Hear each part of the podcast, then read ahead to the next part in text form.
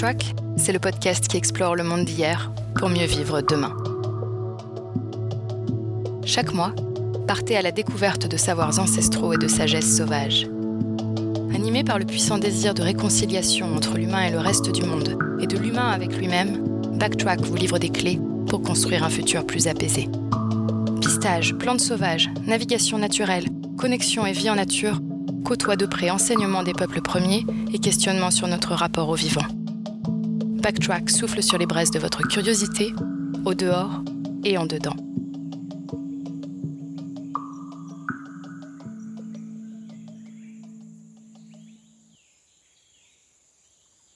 Bonjour à tous et à toutes, je suis ravie de vous retrouver pour cet épisode de Backtrack, c'est le neuvième, déjà neuvième épisode. On arrive bientôt euh, au un an euh, du podcast, mais ça c'est c'est pour le mois prochain. Euh, du coup, je suis ravie de vous retrouver aujourd'hui parce que euh, bah, le sujet dont on va parler, en fait, euh, c'est un sujet que j'ai découvert il, y a, quelques années de ça qui depuis, bah, tout autant hein, que le pistage animalier, euh, vient me chercher, euh, anime vraiment euh, mes, sorties dehors. Et au moment où vous écouterez cet épisode, peut-être que c'est pas la saison de l'année où vous avez le plus envie d'aller dehors. Et j'espère vraiment qu'à la fin de cet épisode, vous aurez qu'une envie, c'est enfiler votre gros manteau bien chaud, vos, vos, chaussures un peu imperméables si jamais il pleut, et d'aller poser le regard, voire poser les doigts sur le premier arbre que vous allez croiser et peut-être sur le premier caillou. Enfin voilà, que vous allez avoir cet élan d'aller euh, relever les indices dont on va vous parler du coup avec Alban dans cet épisode sur l'art ancestral de la navigation naturelle. Alors vous connaissez un petit peu le déroulé dans la première partie de cet épisode, qui est encore en deux morceaux. Euh, dans la première partie, on va parler de, bah, du parcours d'Alban, de qui il est et de ce qui l'a amené à découvrir la, la notion de navigation naturelle, sur ce que c'est entre orientation, navigation, qu'est-ce que ça veut dire? Comment c'était utilisé aussi tout ça par les peuples anciens, les peuples ancestraux, quasiment 100% d'entre eux en tout cas, et qu'est-ce que ça veut dire dans le concret, c'est-à-dire qu'est-ce qu'on va regarder dehors pour justement s'orienter, naviguer, mieux connaître son environnement et, et les relations qui se tissent entre chacune des espèces. Et puis, et eh ben évidemment, dans la deuxième partie, on viendra toucher du doigt le qu'est-ce que ça peut nous apprendre pour demain? En quoi cette notion de navigation naturelle et d'orientation sans outils peut être utile? Dans un monde qui est hyper connecté. Est-ce que c'est même pertinent d'en parler? Je pense que vous vous doutez de la réponse. Qu'est-ce que ça nous apporte au niveau collectif, au niveau individuel, et puis surtout, surtout des pistes pour que vous puissiez euh, aller euh, justement commencer à vous exposer à cette navigation naturelle et à ce que euh, bah, la nature autour de vous, humaine, non humaine, a à vous apprendre sur, sur l'environnement et sur ce qu'il vit au quotidien. En tout cas, je vous souhaite une très belle écoute et puis je vous dis à plus tard.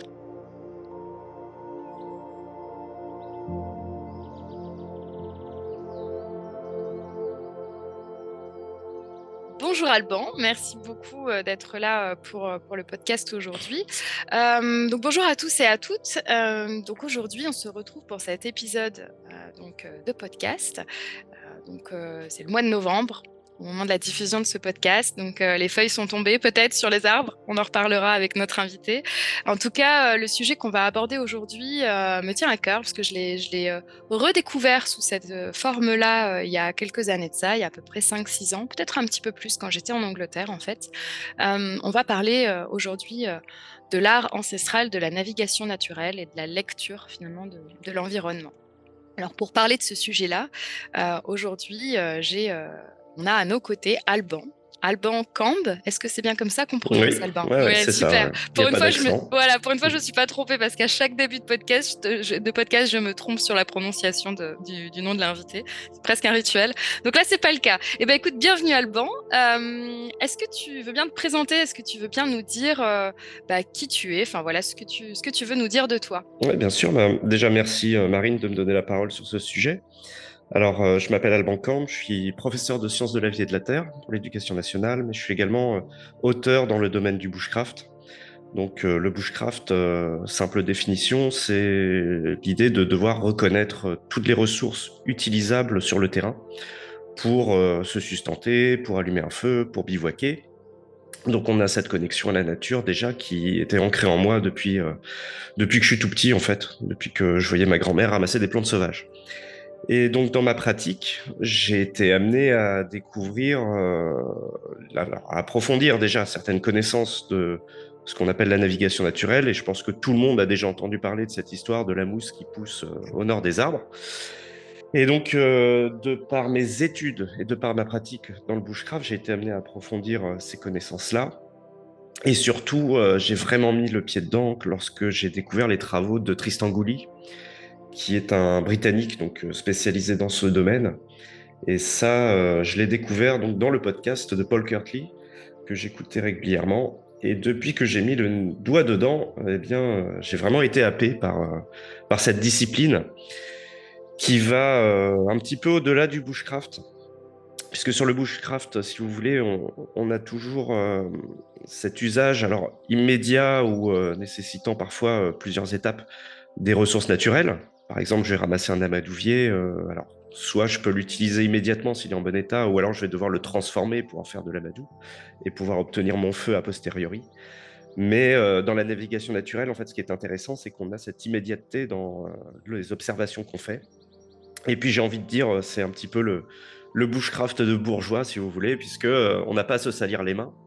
on a juste à regarder autour de nous. Et, et en fait, blague à part, c'est vraiment ça qui est intéressant, c'est que on a une vraie connexion à la nature, on va vite découvrir qu'en fait, euh, rien n'est laissé au hasard dans notre environnement. Et lorsqu'on commence à comprendre comment fonctionne la mécanique céleste, comment euh, font les plantes pour s'installer dans un milieu, qu'est-ce qu'elles demandent, qu'est-ce qu'elles exigent, pourquoi est-ce qu'on va observer certains oiseaux ou certains mammifères à certains endroits, on arrive très vite à comprendre comment le monde fonctionne, comment les écosystèmes fonctionnent. Et là, on rentre dans l'écologie au sens noble, en fait.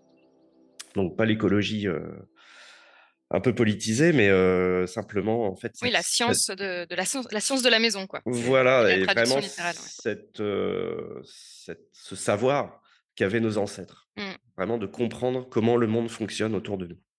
Et du coup, toi, tu nous disais que es, tu es donc professeur de sciences et vie de la Terre donc en collège, c'est mmh ça? Oui. et c'est quelque chose qui vient aussi nourrir tes cours? Ou, et ou l'inverse Comment ouais, mmh, bah forcément, oui, toujours quand c'est quand c'est possible. Après, bon. oui, il y a les programmes. Côté, voilà, je déplore un peu que les programmes ne soient pas plus naturalistes. C'est-à-dire mmh. qu'on est, on est beaucoup dans des phénomènes qui sont microscopiques. Ouais. bon, par contre, j'essaye au maximum, effectivement, d'éveiller mes élèves, bah, ne serait-ce qu'à reconnaître quelques arbres et à savoir ce que ça peut signifier. C'est sûr, effectivement, de pouvoir faire ce lien Mmh. avec, avec là où ils vivent, en fait, aussi l'environnement voilà. dans lequel ils vivent. Moi, je, défends vraiment une éducation naturaliste, en fait, que, ce mmh. soit, que soit à l'école ou, à la maison. Enfin, c'est vraiment mon cheval de bataille, quoi. Parce que ben on, est dans un monde, en fait, qui est gouverné par les spécialistes. Mmh. Et le problème, c'est que dès qu'on met le nez dehors, on se retrouve face à des arbres, face à des plantes. Et peu de gens, désormais, savent vraiment les, les identifier, les utiliser, en fait. Et c'est ça fait ouais, puis ça fait vraiment écho avec l'épisode que qu'on a enregistré avec Eric sur, l'éducation connectée au vivant. Mmh Alors, sous certains termes différents, mais en tout cas, où il y a cette place effectivement, dans un écosystème dont on n'est pas, déconnecté. Donc, voilà, pour ceux et celles que ça peut intéresser, je je renvoie aussi vers, vers cet épisode-là. Et c'est marrant que tu, tu prononces le nom de le nom de Tristan Gouli du coup, parce qu'effectivement, moi, quand j'ai habité en Angleterre en 2014-2016 à peu près, bah, j'ai découvert en fait, j'avais vu ce ce livre, un de ces livres en, en, bibliothèque, enfin en librairie plus exactement, et, et je m'étais dit waouh, enfin de quoi il s'agit, et ça avait commencé à attirer mon attention, mais, mais sans, sans un, un, Frenchie qui aurait peut-être remis ça sur mon chemin un peu plus tard en France mmh. à mon retour, peut-être que je n'aurais pas approfondi davantage. et puis moi, je t'ai découvert aussi sous l'angle du bushcraft avec voilà, des, des contacts en commun. Et quand j'ai vu que tu avais publié un livre sur l'art ancestral, du coup, de la navigation naturelle, enfin le, sous-titre c'est s'orienter sans boussole ni GPS. et ben voilà, je l'ai acheté et puis puis j'ai commencé à me documenter. Et effectivement, une fois qu'on met le doigt dans l'engrenage, on n'en sort pas vraiment. Et c'est tant mmh. mieux. Donc, du coup, la navigation naturelle, tu as commencé à nous livrer un peu quelques bribes de ce dont il, s'agit, en nous parlant un petit peu peut-être de, ce que pouvaient faire les peuples anciens. Mais comment aujourd'hui, toi, tu définirais la navigation naturelle? Est-ce que parce que tu as parlé notamment bah, des astres, etc. Est-ce que c'est uniquement quelque chose de super technique scientifique? Comment tu le définirais d'une manière assez simple, peut-être pour que les personnes qui nous écoutent, commencent à à appréhender le sujet? Alors, déjà, première chose, le terme navigation, en fait, quelque part, ça pourrait passer pour être une mauvaise traduction, des travaux de Tristan Goully et de Harold Gatty, qui est son prédécesseur. Mmh mais en fait, navigation, ça sous-entend de savoir s'orienter et on pourrait très bien s'arrêter là et et se dire juste: «Bon, ben, c'est l'orientation naturelle, donc heu, on cherche juste où est le nord, le sud, l'est-ouest Mmh et point barre». Mais en réalité, c'est beaucoup plus complexe que ça et beaucoup plus riche. C'est pour ça que j'ai gardé le terme de navigation et que j'utilise ce terme navigation puisque ça sous-entend de devoir évoluer dans son environnement, dans son paysage, mais surtout savoir aussi les lire, tout mh. simplement pour pouvoir, heu, pour pouvoir savoir où est-ce qu'on va trouver de l'eau, pour pouvoir comprendre le paysage que l'on va traverser, qu'est-ce que ça signifie? Est-ce qu'on est loin de la civilisation, par exemple? Donc, il y a tout un tout un volet, bien sûr, qui ne consiste qu'à, utiliser ce que j'appelle des boussoles naturelles, donc heu, retrouver les points cardinaux. Mais il y a également un grand pan de connaissances qui vise à nous faciliter, heu, une évolution en milieu naturel. C'est-à-dire, bah, comme je comme je viens de le dire, heu, est-ce que je suis, proche ou loin, d'une ville? Si j'ai besoin de retrouver la civilisation, vers où est-ce que je vais aller? Est-ce que j'ai besoin de trouver de l'eau, des ressources? Heu, est-ce que je suis dans un endroit qui est plutôt désertique ou qui va être, heu, très riche en biodiversité? Il y a, vraiment c'est c'est c'est là qu'on rentre dans la lecture des paysages et effectivement, ça peut paraître un petit peu, un petit peu aride au premier abord puisque, les premiers indices vers lesquels on va s'orienter, sont tout simplement les indices du ciel et là, quand je parle de mécanique céleste, oui, il y a un petit peu de connaissances à avoir en astronomie notamment. Mais puis quand on se rapproche du sol, il y a des histoires de biodiversité, il y a des histoires de de reconnaissance vraiment des espèces vivantes.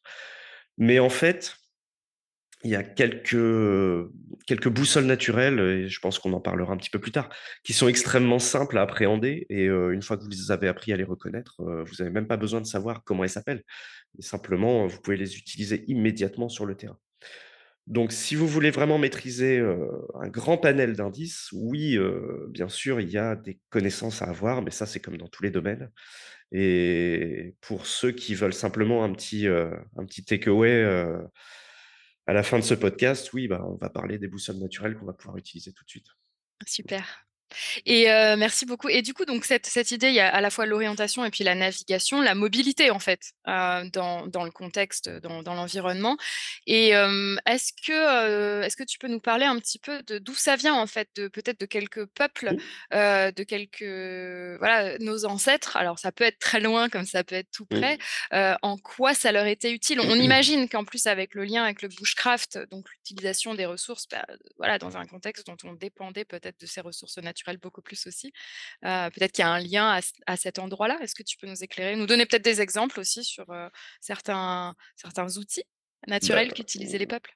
bien sûr et en fait, moi, j'ai envie de dire que des exemples de peuples qui utilisaient, heu, ces indications-là, il n'y a pas besoin de remonter à très loin, hein. Si vous considérez simplement la boussole en tant qu'instrument d'orientation, donc vraiment cette aiguille aimantée dont on sait qu'elle pointera toujours vers un point défini, heu, sur le globe, donc le nord le nord magnétique.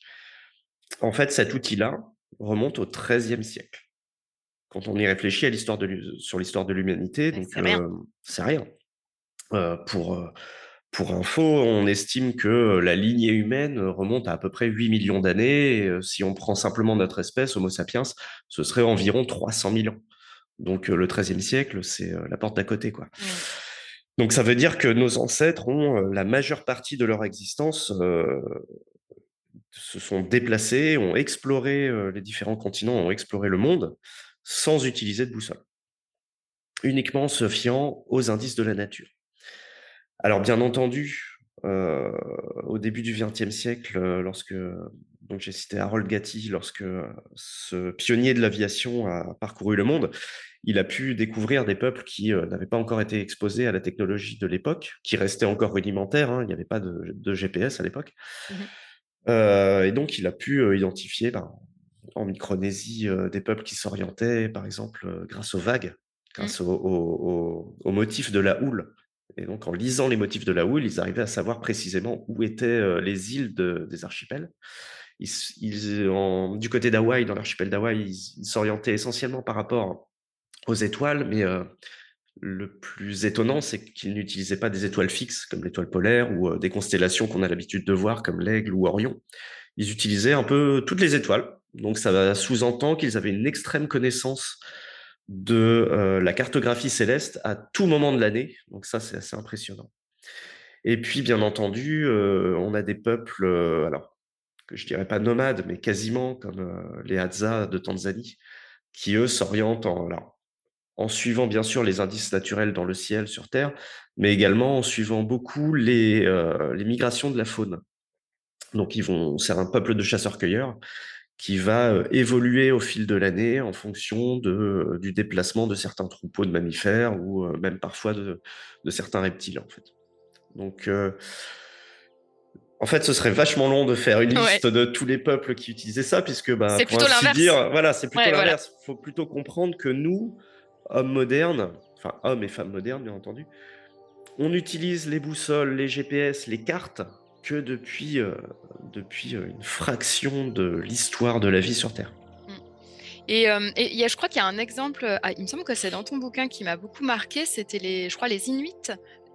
tu, me corriges hein, si je me trompe, mais qui, notamment, quand ils naviguent du coup dans leur, dans leur barque, leur, leur, leur canot, se repèrent aussi au repère où est la, vont repérer où est la, la banquise, où est la terre, ouais. la terre grâce euh, au son euh, et au cri d'un oiseau spécifique euh, qui ne vit ou qui ne s'éloigne que peu des côtes, etc. C'est bien ça, hein? Ouais, c'est ça. Alors en fait, c'est c'est un exemple qui est cité par Freddy Spencer Chapman, qui est qui est un alors pour ainsi pour, pour résumer, c'est le Rambo de la Seconde Guerre mondiale. C'est c'est un type extraordinaire. Moi, j'ai sa biographie et notamment, il a écrit un livre qui s'appelle The Jungle is Neutral, donc la, la, jungle est neutre, si on veut, dans lequel il raconte son exode dans la jungle en Malaisie pendant environ trois ans pour chasser par les Japonais. Et, ce type-là a disparu dans la jungle pendant deux ou trois ans et ne s'est orienté justement que grâce aux arbres, aux étoiles, etc. Donc ce type-là avait déjà fait des expéditions euh, le, auprès des Inuits, euh, à tel point d'ailleurs qu'il avait apparemment un enfant euh, avec une Inuit, enfin, bref. Et du coup, il est extrêmement sensible à ce genre d'indices et il raconte parmi l'ensemble des méthodes qu'utilisaient les Inuits pour, pour s'orienter, il y avait effectivement ça, ils étaient partis en, en chasse, chasse aux phoques sur la banquise avec donc leur canoë. Et manque de bol, euh, une brume très épaisse euh, tombe durant leur partie de chasse. Et au moment de rentrer, bah, en fait, ils se rendent compte que euh, ces guides naviguent quasiment à l'aveuglette, au milieu d'une véritable purée de poids, et ils racontent que bah, retrouvent précisément leur port, leur espèce d'anfractuosité dans la roche d'où est-ce qu'ils sont, d'où ils sont partis, uniquement grâce aux cris de certains oiseaux qui nidifient à flanc de falaise.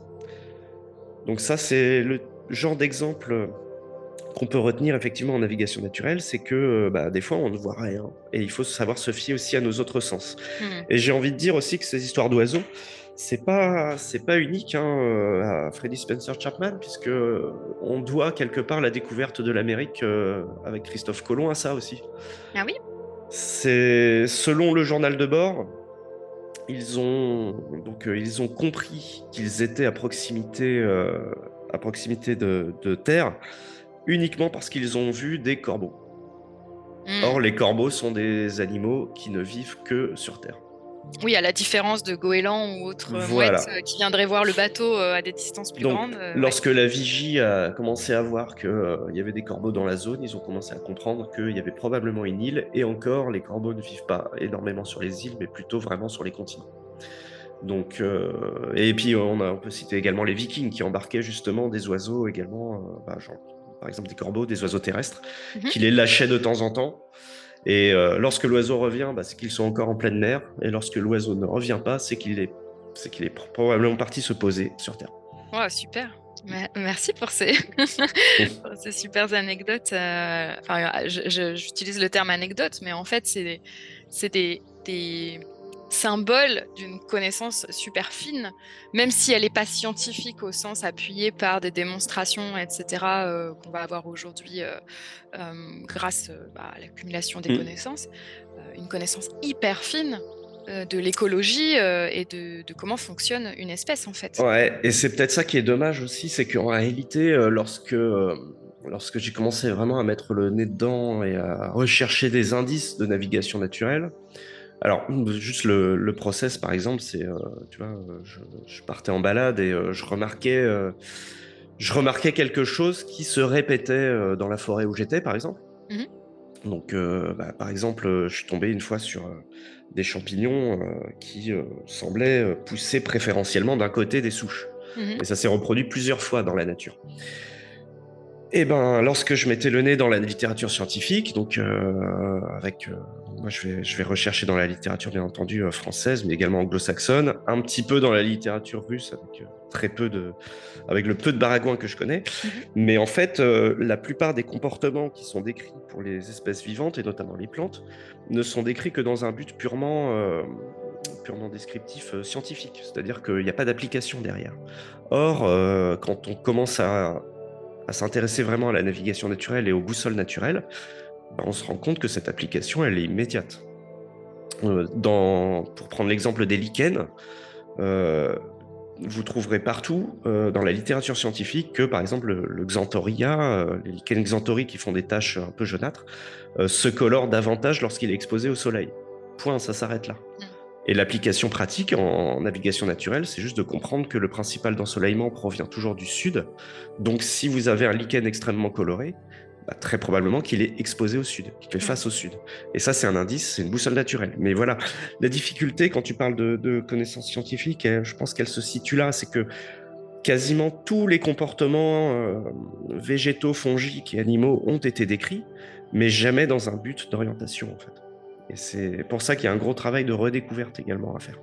Et, je crois, euh, du coup, c'est aussi. Euh, moi, ça fait écho à, notamment une discussion qu'on a en pistage animalier. Euh, bah, donc voilà, tu, me disais que tu connaissais Thomas et que tu avais, bah, tu l'as reçu d'ailleurs, je crois, sur, un échange et, et, et, donc sur ce podcast. Et cette, cette tendance qu'on va peut-être avoir aujourd'hui à étiqueter une espèce et, dans, notre étiquetage, on va perdre la notion de relation.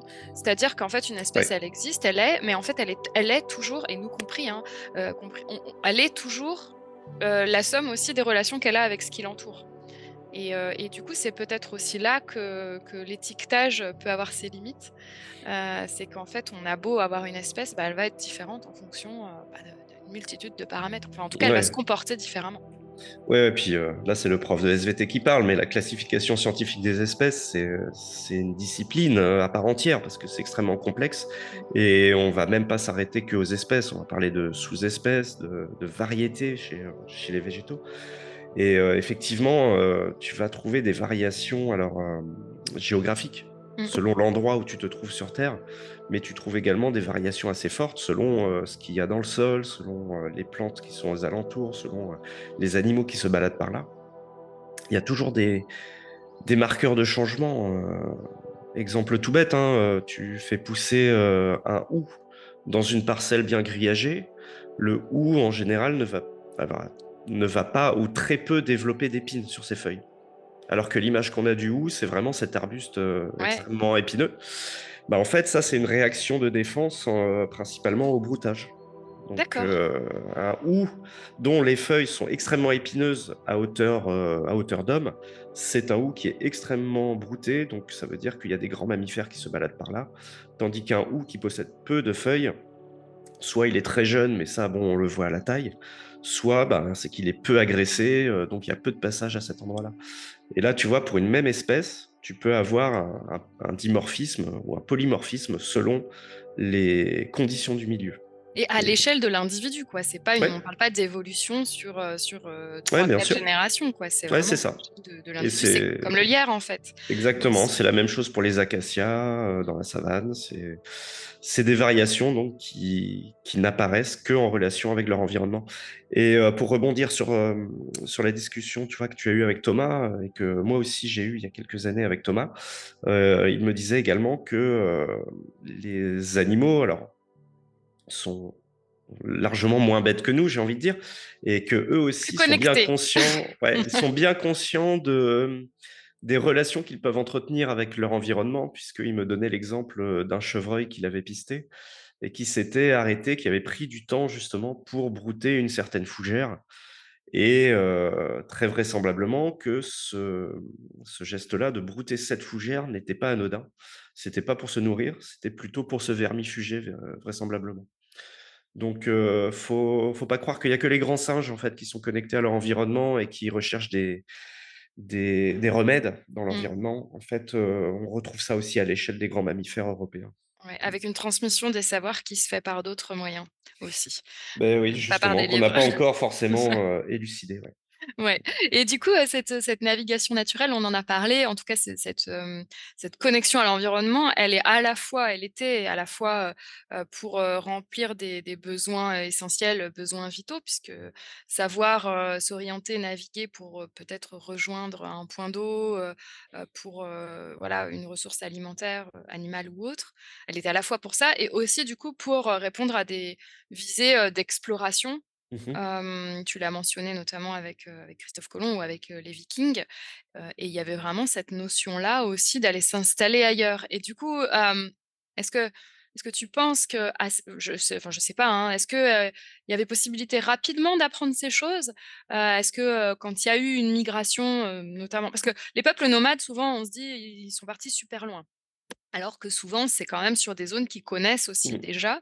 quel, est, quel était l'apprentissage de ces nouveaux indices de navigation naturelle? Est-ce qu'on en sait plus là-dessus? Ouais, en fait, les peuples nomades, c'est vrai que tu fais bien de le mentionner. Quand on dit nomade, on a toujours l'impression qu'ils vont traverser des milliers de kilomètres d'une seule traite. Mais en réalité, on pense que ça se faisait pas du tout comme ça. On pense que ça se faisait plus par, entre guillemets, «cabotage». Mmh. C'est-à-dire qu'on s'installe à un endroit, on y passe une semaine, par exemple, on apprend à reconnaître un peu les ressources, puis on se déplace de quelques kilomètres, on voit si l'environnement ne change pas trop, si on retrouve les mêmes ressources, si on peut toujours se sustenter et on fait comme ça des petits bonds de puce, mais bien sûr à l'échelle de à l'échelle de des temps, géologiques, ça fait ça peut faire des migrations qui sont extrêmement importantes. Donc sur une vie humaine, les, connaissances nécessaires pour réaliser ces sauts de puce, en réalité, elles sont assez limitées. D'une part, parce qu'on ne va pas trop loin et qu'on a toujours conscience de l'endroit d'où on est parti. Donc, il mmh est toujours facile de faire demi-tour si jamais on voit qu'on n'a pas moyen d'aller plus loin. Et d'autre part, les connaissances nécessaires pour se déplacer de quelques kilomètres et garder un cap sont quand même relativement je ne vais pas dire limité, mais très facile d'accès. J'ai cité l'exemple des lichens, on peut parler du lierre, euh, on a euh, le soleil également qui nous donne euh, des informations très facilement. Donc ces connaissances-là, finalement, elles sont faciles à acquérir. Et, dans, par la répétition. dans un très court laps de temps. Oui, voilà, mais par la répétition peut-être aussi de ces indices-là. Après, il y a des grands principes, comme tu, le mentionnais, on va revenir dessus, mais on, va, on va revenir dessus, mais avec le, soleil, par exemple, enfin, quand on a compris le principe de mmh. ce que ça génère chez une espèce végétale, j'imagine que ce soit en Europe ou que ce soit en Amérique du Nord, par exemple, on va avoir le même principe qui va s'appliquer. Ouais, on a toujours, on a toujours les mêmes principes, mais bien sûr, voilà, des impacts différents, puisqu'il faut aussi tenir compte euh, bah, des, deux hémisphères. Euh, la position du Soleil ne sera pas la même. Donc, par exemple, tous les indices que l'on peut décrire euh, vis-à-vis du Soleil en Europe de l'Ouest mmh seront, pour simplifier, seront quasiment inversés si on essaye d'aller en Australie ou en Amérique du Sud. Oui, forcément. Oui. franchit l'équateur. c'est sûr que ça, ça génère. Enfin, en fait, c'est ça, c'est cette, cette, idée du principe de base que tu vas venir euh, inverser, adapter, enfin, en tout cas, observer différemment, ouais, voilà. une réaction différente. Mais pour reprendre juste ta question, effectivement, après, les indices que, que l'on peut décrire textuellement en Europe de l'Ouest, donc par exemple, telle espèce végétale va réagir ainsi, en fait, ils sont applicables dans tout l'hémisphère nord, même si on ne connaît pas les, les noms des, des, espèces que l'on rencontre, mais j'ai envie de dire, ils sont également applicables dans nos forêts, puisque, mmh. enfin, même moi, je ne, je ne, connais pas de façon exhaustive toute la biodiversité des forêts qui m'entourent et des milieux naturels, mais euh, voilà, en, en, se référant simplement à ces grands principes, on peut très vite euh, retrouver de nouveaux indices qui s'appliquent à des végétaux qu'on n'a parfois jamais vus et qu'on est absolument incapable de nommer. On en reparlera du coup sur un petit peu Mmh. peut-être les pistes pour commencer à explorer ce chemin-là et et en en justement démystifiant au sens, parce que ça a un côté un peu magique. Moi, je dois avouer que les premières fois après quand je me promenais et que je voyais les indices, justement, j'étais en mode: «Waouh, mais c'est dingue quoi!» je vois des choses Mmh. que peut-être d'autres personnes ne voient pas. C'est comme avec le fait. pistage animalier. En fait, c'est un c'est une forme de pistage, hein, pour pour être pour être Oui, oui, parfaitement, ça hein. effectivement, ouais. Et du coup, tu nous as parlé du soleil, tu nous as parlé un peu des des des étoiles. Je sais que dans ton livre, tu abordes du coup l'astronomie, la lecture des paysages, la botanique, les animaux aussi, heu, même les roches, les vents. Il y a Mmh plein de mh. choses, les nuages. Heu, est-ce que, hem, est-ce que tu peux nous livrer comme ça quelques exemples, peut-être applicables justement à nos forêts? Et pourquoi pas, dans le contexte aussi, de cette période de l'année, de voilà, de de la fin d'année, pour que peut-être que les gens qui nous écoutent aussi après puissent, heu, remarquer un peu ces choses-là? Ouais. Alors, heu, moi, ce que ce qui me semble vraiment important quand on débute en navigation naturelle, c'est de comprendre la méthodologie. C'est-à-dire que, bien entendu, si on fait ça, c'est par curiosité intellectuelle, mais heu, le 1er, heu, la 1re réaction qu'on a envie d'avoir, c'est de de se dire: «Ah chouette, je peux partir de chez moi sans boussole, sans GPS, sans téléphone, sans rien, je peux juste me débrouiller». Alors déjà, bon, je déconseille à quiconque de partir dans la nature sans au moins, heu, un téléphone, heu, chargé à bloc pour Mmh mh. pouvoir contacter les secours si nécessaire. Mais je recommande également, de toujours prendre une boussole. Même moi, j'en ai une, hein, sur moi quand je pars me balader. Alors une petite boussole de poche sur laquelle, bon, il faut pas non plus, compter comme, enfin, faut faut pas jouer sa vie là-dessus en termes de précision, mais l'idée, c'est qu'on l'a dans la poche et elle est juste là pour confirmer ou infirmer les déductions qu'on peut avoir. Et au début, c'est vrai que, bah, c'est la courbe d'apprentissage, hein. Au début, on se sent, heu, super confiant, heu, j'ai la mauvaise traduction qui vient, overconfident, mais super confiant dans nos talents de navigateur naturel et en fait, on peut très vite se tromper. Donc cette boussole, elle sera là pour, vous guider, pour vous aider dans votre apprentissage, justement. Donc ça, ce serait juste mon 1er conseil, Mmh. ce serait déjà de prendre une boussole, de sortir de chez vous De et savoir se servir d'une boussole aussi déjà. Voilà, déjà. Bon, déjà, rien que de voir, vers où pointe le nord, ça Ouais. suffira dans un 1er temps. Ensuite, il y a une question de méthodologie. C'est-à-dire que, lorsqu'on est sur le terrain, par exemple, moi, lorsque je pars en randonnée ou lorsque j'ai fait des treks, bien entendu, je vais pas aller me coller le nez sur, les 1ers lichens que je vois alors qu'il fait un grand soleil dans le ciel. On va toujours procéder depuis les indices qui sont les plus évidents vers les indices les plus subtils. Les indices les plus évidents, en fait, ils sont dans le ciel. Ça consiste en, le soleil, la lune, les étoiles. Rien qu'avec ça, déjà, vous êtes sûr de pouvoir retrouver, votre du moins les points cardinaux, Mmh. quasiment toute l'année. C'est extrêmement facile, ce sont les 1ers indices à maîtriser selon moi. Donc pour, pour une simplification outrancière, heu, qui permet déjà de mettre un doigt dans, ce qui s'appelle la navigation naturelle, il suffit de retenir que le soleil se lève grosso modo à l'est et se couche grosso modo à l'ouest et qu'en fait, il décrit une courbe qui passe par le sud, en milieu de journée. Donc lorsqu'on est en milieu de journée, heu, je dis pas et là, je dis bien milieu de journée, je dis pas, heu, midi à l'heure de votre montre. Donc vraiment, quand on est au milieu de la journée, le moment précis entre le laps de temps qui s'est écoulé depuis, heu, le lever jusqu'au laps de temps qui va s'écouler jusqu'au coucher, là, le soleil, en milieu de journée, il est précisément au sud, quel que soit le moment de l'année. Il y a pas à se poser de questions sur, les équinoxes, les solstices et cetera. À la limite, si vous savez même pas ce que c'est, vous vous posez même pas la question. Donc grosso modo, le soleil se lève à l'est, se couche à l'ouest et il est précisément au sud en milieu de journée. Déjà ça, c'est un indice de navigation naturelle qui est fondamental et qui va en fait régir toutes les réactions que peuvent avoir les plantes, Mmh. mais également les animaux. Donc ça, c'est le 1er indice. Alors bien entendu, il arrive parfois que, heu, on ait un ciel un peu couvert, lactescent et qu'on ait du mal à discerner, heu, la position du soleil. Il faut reconnaître quand même que c'est relativement rare, mais lorsque ça arrive, il faut pouvoir s'en remettre à d'autres indices Mmh. et lorsqu'on suit la méthodologie, donc on a vu, ce qui se passe dans le ciel, là, on va pouvoir s'intéresser au paysage, c'est-à-dire le modelé, heu, le modelé des reliefs, par exemple, le modelé des montagnes. Est-ce qu'il n'y aurait pas, des des indices, donc à sur les versants des montagnes? Donc si, heu, ceux qui ceux qui vivent en montagne connaissent la forme des vallées, connaissent l'Adret et l'Ubac.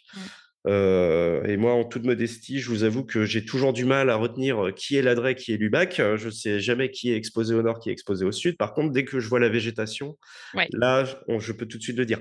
Donc, euh, en général, le versant qui est exposé au nord, donc celui qui reçoit le moins de, lumière, a une végétation beaucoup plus résineuse et qui s'élève un petit peu moins haut en altitude, tandis que celui qui est exposé au sud va avoir plus de feuillus mmh. et sa végétation va s'étendre un petit peu plus haut en altitude. Donc rien qu'avec ça, vous devinez également quels sont, quels sont les potentiels points cardinaux vers lesquels vous pouvez regarder. Après, bien sûr, bah, si, si les reliefs en présence ne nous permettent pas de déterminer les points cardinaux, on peut toujours s'en remettre à la végétation. Et là, on tombe dans la forme des arbres, mmh on tombe dans l'orientation de certaines fleurs selon la, selon la période de l'année. Et puis, on va commencer à rentrer dans les indices qui sont beaucoup plus près du sol, avec des fourmilières, par exemple, ou, ou le passage de certains animaux, le comportement de certains oiseaux également. Et du coup, quand tu nous parles de la forme des arbres, moi, il y avait quelque chose qui m'a beaucoup marqué et, qui a animé beaucoup de mes voyages sur l'autoroute après. Mmh c'est l'effet de coche. Mmh. L'effet de coche, est-ce que tu peux nous dire un peu de quoi il s'agit? Et puis peut-être les. Parce que c'est encore une fois la répétition qui fait que, et tu l'as dit, il peut y avoir des erreurs. Donc voilà, il y a des conditions pour pouvoir observer cet effet de coche, en tout cas avec plus ou moins de certitude. Oui, puis, ça me ça me permet également d'ajouter que, bien entendu, on ne va pas, déduire que le sud est dans telle direction ou le nord est dans telle direction, uniquement en regardant un arbre ou un lichen ou, uniquement, d'après, la position de telle ou telle roche. la navigation naturelle, bon, tout le monde a bien compris, ça fait appel au naturel et dans le naturel, j'aime pas trop utiliser ce terme, mais il y a une part d'aléatoire et forcément, pour être sûr de ces déductions, il vaut mieux répéter plusieurs fois ces observations afin d'obtenir en fait une sorte de direction statistique, mmh. une valeur statistique qui découle de l'ensemble des observations qu'on a faites. Donc moi, je recommande de faire au moins cinq ou six observations à des endroits différents et parfois sur des indices différents mmh. pour essayer de déterminer au mieux où peut se situer le point cardinal que l'on cherche. Ensuite, pour rebondir sur la forme des arbres, en fait, c'est là qu'on touche à, la compréhension, ou alors pour ceux qui souhaitent euh, simplement euh, un indice utilisable immédiatement, en fait, on n'a même pas besoin de se poser de questions, on peut utiliser l'effet coche immédiatement. Mais j'aime bien quand même rentrer dans l'explication, c'est mon côté professeur. On t'écoute, avec grand plaisir. si vous demandez à un enfant de dessiner un arbre, à tous les coups, il va vous faire un bâton bien droit et au-dessus un petit nuage bien symétrique, bien équilibré sur ce bâton on colorie le bâton en marron et le petit nuage en vert. Et là, on a un arbre. Un arbre dans la nature, ça n'est jamais ça. C'est jamais symétrique. Si vous regardez bien un arbre, si vous prenez un arbre isolé dans un champ, par exemple, c'est le meilleur exemple, vous faites le tour de l'arbre, vous allez forcément observer qu'il y a une asymétrie. Alors, dans la frondaison, dans, le feuillage et dans l'ensemble de l'architecture des branches, on verra toujours qu'il y a un côté qui est un petit peu déjeté, un autre côté qui est un peu moins étoffé, un côté avec des branches qui ont plus tendance à s'étaler vers l'horizontale, un côté avec des branches qui vont plus avoir tendance à, s'orienter à la verticale. Donc en fait, l'arbre, il est asymétrique, tout simplement parce qu'il faut comprendre qu'un arbre, ça n'est rien d'autre qu'une centrale solaire. C'est une centrale solaire naturelle qui est orné euh, durant l'année d'une multitude de petits panneaux solaires qu'on appelle des feuilles. Et ces feuilles, leur seul rôle, c'est de capter l'énergie lumineuse pour pouvoir euh, alimenter en fait l'arbre, pour faire simple, pour pouvoir, faire la, pouvoir réaliser la photosynthèse. Donc l'arbre, son seul intérêt, en fait, c'est d'orienter au maximum ses feuilles vers la direction du principal ensoleillement. Et c'est pour ça qu'en général, chez les feuillus, ça se repère très bien chez euh, les érables, chez les, chez les fruitiers comme le pommier, chez euh, certains châtaigniers, chez les, noisetiers également. On va observer que la frondaison est déjetée vers le sud, vers la direction du principal ensoleillement. Et cet indice-là, en fait, bah, il, est, il est utile euh, à la belle saison, mais également en, hiver, puisque lorsque l'arbre est, est, dépourvu de ses branches, on va voir que ces branches, justement, s'orientent vers le sud. On va voir cette tendance qu'ont les branches à se, à se déjeter, à se projeter euh, vers cette direction-là. Là, euh, en même temps que je te parle, tu vois, de, par la fenêtre, je vois un grand érable Et cet érable-là, bah, il a des branches qui sont quasi horizontales direction du sud et qui ont plus tendance à se recourber vers la verticale direction nord. Pour aller chercher du coup de la lumière, mais vers le haut. C'est ça. Mmh. En fait, parce que ça, parce qu'il va pas capter la lumière qui va raser le, le, sol, il va plutôt essayer d'orienter ses branches vers le haut pour essayer de dépasser sa propre frondaison et essayer de capter la lumière qui peut provenir plutôt du haut. Et, et donc cet, cet indice-là, l'effet coche, ce terme, désigne en fait cette symétrie avec donc cette petite coche qu'on fait par exemple quand on remplit un formulaire. Mmh avec une petite branche qui est un petit peu verticale et puis l'autre branche un peu plus longue et un peu plus horizontale. Donc c'est ça l'effet coche. Donc euh, si vous n'avez rien compris à mon explication, rien qu'en voyant l'arbre de profil, vous devriez pouvoir voir l'effet coche et l'utiliser immédiatement. Et si, euh, mon explication vous a un petit peu parlé, bah, vous pourrez même mettre le doigt dans d'autres engrenages comme... Euh, comme l'abondance de fleurs également qui sont côté sud ou la production de fruits qui est majorée du côté sud, mais aussi la forme des feuilles, la couleur des feuilles qui peut changer, même la couleur de l'écorce qui peut changer sur un arbre lorsqu'on en fait le tour. Et d'ailleurs, ça me fait rebondir sur quelque chose parce qu'on parle beaucoup de, la forêt, etc., euh, d'environnement naturel, mais euh, il y a des espèces qui vont se comporter euh, de la même manière en ville, ou en tout cas qui vont être impactées par l'environnement citadin, tout en gardant bah, leur réaction naturelle. Et je pense notamment au platane mmh euh, que tu mentionnes aussi dans, ton ouvrage et euh, qu'on trouve beaucoup en ville. Est-ce que justement au niveau de l'écorce, euh, par exemple pour le platane, il y a un indice à relever? Parce oui, trouve dans toutes les cours d'école, celui-là, presque. ouais, presque. Et en fait, bah, pour tout vous dire, c'est un indice que j'ai découvert dans les rues de Paris. D'accord. Donc, pas besoin de partir dans la Pampa ou vraiment dans un milieu reculé. Non, non, c'était en plein Paris. Et en fait, euh, donc autant ce platane, il présente très souvent un effet coche qui peut être très marqué, mais encore là, ça dépend puisqu'on est dans un milieu euh, anthropique et euh, en fait, l'homme a la très bonne idée de couper les branches régulièrement pour être sûr que ça ne gêne pas la circulation ou que ça n'aille pas abîmer les façades. Donc, il faut se méfier, se méfier de l'effet coche lorsqu'on est sur des arbres qui sont plantés en bord d'avenue. Pour info, on a planté les platanes en bord de route parce que leurs racines résistent très bien à la compaction. Donc en fait, ce sont des arbres qui se développent très bien malgré un enrobage euh, de la chaussée euh, et euh, des trottoirs en ciment. Mais en fait, l'indice principal du platane, c'est effectivement son écorce qui a tendance à se déliter. Alors pour ceux qui n'ont jamais vu une écorce de platane, c'est très simple, vous pensez à un motif de camouflage. En fait, le motif de camouflage que l'on connaît avec ces petites taches brunes, vertes sur les treillis, a été euh, inspiré par le platane durant la Seconde Guerre mondiale. Il me semble que c'est les Allemands qui en ont, fait l'usage euh, en premier. Et en fait, ce motif-là, il provient du fait que l'écorce du platane se desquame par petites plaquettes au fur et à mesure de l'année. Donc son écorce se délite et est remplacée au fur et à mesure. Et en fait, cette réaction-là euh, permet à l'arbre d'évacuer son écorce qui peut être chargée de toxines et nous, on va en tirer parti parce qu'en fait, en comprenant simplement que la chaleur accélère les réactions euh, chimiques et notamment biochimiques, on peut comprendre que le Soleil va réchauffer préférentiellement le côté sud du tronc euh, du platane et du coup va accélérer ce renouvellement. Et c'est pourquoi, en général, la face sud du tronc du platane apparaît toujours un petit peu plus claire c'est parce que les, petits squames euh, d'écorce se décollent beaucoup plus vite et beaucoup plus régulièrement de ce côté-là. Alors que du côté nord, on aura des plaquettes qui seront euh, un peu plus brunes.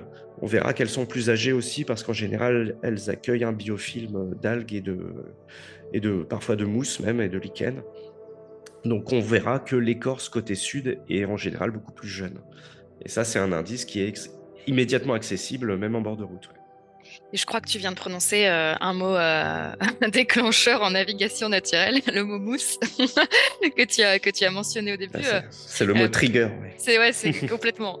Ça, c'est le petit truc qui fait toujours son effet. la mousse indique le nord ou pas du tout. Et c'est donc sur cette question absolument pleine de suspense de la mousse sur les arbres que je vous propose de faire une petite pause. Euh, j'espère que cette première partie d'épisode vous aura intéressé, vous aura apporté euh, quelques connaissances, quelques anecdotes aussi peut-être que vous pourrez eh ben voilà, distiller dans votre quotidien. pour en savoir plus sur la place de la mousse dans la navigation naturelle et puis plein d'autres choses, je vous donne rendez-vous dans la deuxième partie de cet épisode. À tout à l'heure.